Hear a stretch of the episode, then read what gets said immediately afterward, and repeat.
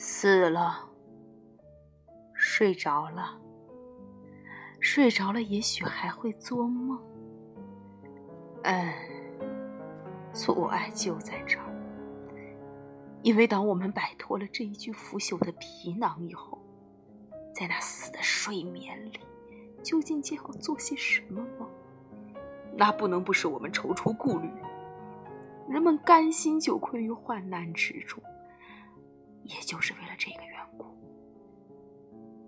谁愿意忍受人世的鞭挞和讥笑，压迫者的凌辱，傲慢者的冷眼，被轻蔑的爱情的惨痛，法律的牵延，官吏的横暴和费尽心思所换来的小人的鄙视？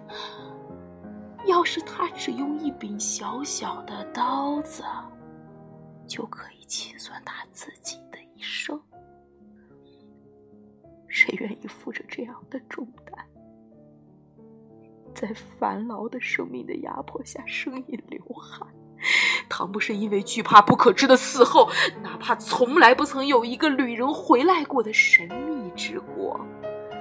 是他迷惑了我们的意志，使我们宁愿忍受目前的魔折，不敢向我们所不知道的痛苦飞去。